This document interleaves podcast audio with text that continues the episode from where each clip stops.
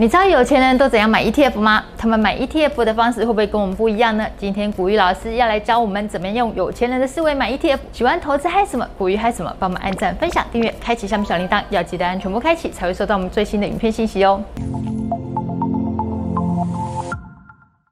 大家好，我是薛润。大家好，我是古雨老师。古雨老师啊，你身边就环绕着很多有钱人嘛。是。所以就好奇啊，这些有钱人他们在做投资，特别是在买卖 ETF 上面，跟我们一般人有什么样的不同呢？讨论的是他们怎么去囤积他资产这一块。所以呢，变有钱人的第一步是什么？看有钱人都在做什么。你要知道人家在做什么。跟着学，你才有机会成功嘛。因为毕竟前面已经有一条成功的道路示范给你看了，你还自己去找另外一条做什么呢？那不是在浪费你的时间吗？先看人家怎么做，跟着学。好，虽然呢不一定能够让你跟他一样有钱，但是呢，我肯定。一定会让你省掉大部分的一个时间。好，这两个图的话呢，一个是有钱人的金钱的流向图，一种的话呢是穷人的。那有钱人跟穷人的话呢，它最大的一个差异点在什么地方？它的多余的资金到底放在什么地方？像有钱人呢、他会最常做的一件事情是什么？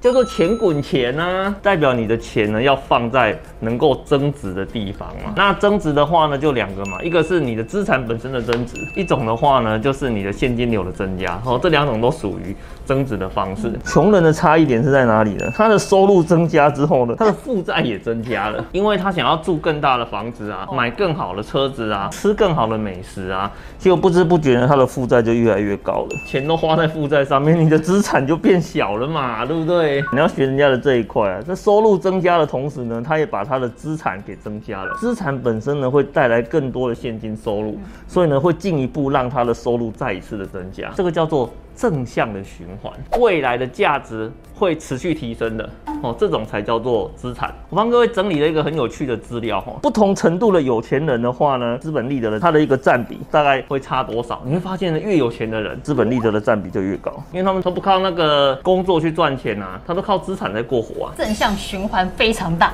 对，正向循环非常的大，而且正向循环的话呢，它滚动的速度才会快。要么呢，买股票、买债券、买黄金；要么呢，就是买不动产。不动产本身它就代表是一个增值的一个代表嘛。对，因为本身有稀有性。对，一个是稀有性嘛，一个是 location 嘛，对不对？如果周边的机能不停的在增加的话，它本身房子的价值也会跟着时间不停的一个上扬。有钱人呢，他不止呢只买国内的一个标的物，他国外也买很多啊。台湾资产超过三千万的有钱人，七十三趴都在境外有配置资产。所以越有钱的人的话呢，他就越会去做分散投资、分散风险的这一块，所以他就不会把他绝大部分的身家都放在台湾这个单一市场上面。我们一般人的话，可不可以学？对啊。当然也要学啊，人家就这么做的，我们当然也是要跟上他们的脚步，然后做相同的事情嘛。海外投资的部分来讲的话，他们都不拿来干嘛呢？要么呢买海外公司的股票，加码海外的房地产，加码在海外的 ETF 上面。那我就想问说，我也想要学有钱人啊，就是能够布局全球啊，一来分散风险，二来可以赚全世界的钱，那可以怎么做？像我们这种钱不多的怎么办？钱不多了吗？钱不多的话呢，叫你去做海外的房地产投资，这个 肯定是有困难的嘛，对不对？难度超高的，难度超高的嘛。那另外一种的话呢，你如果去买海外的股票，可不可以？海外券商的话呢，钱呢还要汇到海外去，你又不能够随便的把它给动用。交易的过程的话呢，又全部通通都是英文。其实对很多的投资人来讲的话呢，光在资金的转汇啊，跟在语言的这一块，就造成了它一定程度的一个障碍嘛。而且我直接买美股也是会有外国人税率的问题，是到三十趴的。对啊，那个税还是扣蛮高的啦。所以其实最简单的方式，你就买台湾投信发行的海外 ETF 就好了嘛。哎，这主意不错，我钱留在台湾一样可以爱台湾，然后我又可以投资全世界。投资啊。尽量用最简单的方式来达成啊！当然了，我我们必须要承认一件事情哈，有时候呢，透过复杂的方法，也许呢，你在成本上面可能呢会产生一些些的效益。哎，我跟您真的讲的是实话，投资有个事情非常的关键，你要怎么把这件事情简单化？简单的事情你才有办法持续做，才会产生成功的一个因子嘛。海外投资你可以很简单，透过台湾投信发行的。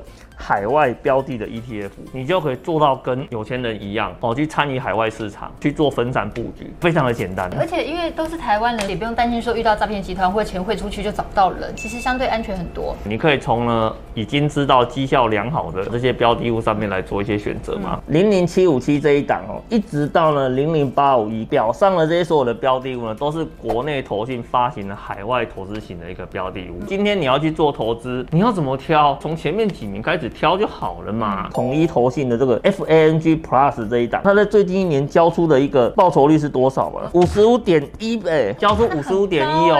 你知道银行定存才多少钱吗？零点八、零点九而已嘛。那相同一年的时间呢，你放在这一档标的物里面啊，哦，你的那个报酬率哦，这个差了应该八九十倍有哦。钱要放在对的位置上面嘛，你才能够产生最大最好的一个效益性嘛。所以为什么我们常常在讲说，投资人一定要学选对标的物，嗯，你才能够产生最大的一个效益性嘛。那你如果呢一直放在他身上哦，超过两年以上，你知道它报酬率有多高吗？一百五十三 percent，代表什么？你两年前投资它十万块，哦，你两年后的话呢，可以拿回二十五万，才两年的时间可以拿回一倍以上，对吗？那你如果是放定存的话呢，你投资一万块在定存，你两年后呢，眼泪大概都已经流下来了哈。所以你要想说，你的标的物放对的话，是不是？非常的重要。不过老师，那个零零七五七这一档啊，我们在影片里面也介绍过很多次。哎，对对对对对对对。朋友就问说，这一档现在会不会太高？会不会呃，因为价格太高啊，所以就是入手不了啦？然后或者是说会觉得说，那我买这个我就直接买美股就好了，手续费跟管理费又低，为什么要直接买台湾的零零七五七呢？这一档的策略哦，非常的简单，它就只投资十档的标的物，阿玛龙嘛，百度嘛，阿里巴巴嘛，Netflix 嘛，Apple 啊，Twitter 啦，Facebook 啦。Tesla、Nvidia 跟 Google 有哪一家你没有听过的？你看看 YT 的话，不就在用 Google 吗？是拿 Apple 的手机呢在看 YT 哦，所以你有用到 Apple 的一个产品哦。那你有可能是从 Facebook 上接收到讯息嘛，所以呢你也在用 Facebook 嘛。那你如果是用电脑上面来看的话呢，不一定你装的显示卡就 Nvidia 的。其实你一直不知不觉都在使用这些公司的一个产品，你既然每天都在使用它，它每天都在赚你的钱，你怎么不干脆买它的股票把它给赚回来呢？啊，不过当然很多人会讲说，老师。啊，那我就直接买股票就好了。我买 ETF 干嘛？对啊，就跟你讲嘛。第一个你要买十档，这个档数哈有点多。然后第二个的话呢，你直接呢去做海外的一个投资啊，有够麻烦呐。而且呢又不是每一档都可以让你做定期定额。美股的定期定额超麻烦，美股基本上是不能定期定额的。以特斯拉来讲好了，现在一股可能差不多六百块美金，他们最少单位就是一股六百块美金哦。嗯，算下来在台币也要一万五到一万六左右吧。对吗？所以呢，你就算全部都买一股啊，你要付出的成成本的话呢，还是比你买 ETF 还要高很多啊。透过 ETF 买的好处是什么？第一个呢，它直接帮你买最重要的这几家公司。然后第二个的话呢，用一个价格直接呢取得平均的投资部位。那第三个的话呢，在台湾买超简单，零零七五七直接下单，你就可以买进它了。今天有一个人呢，他帮你把所有的东西呢整合。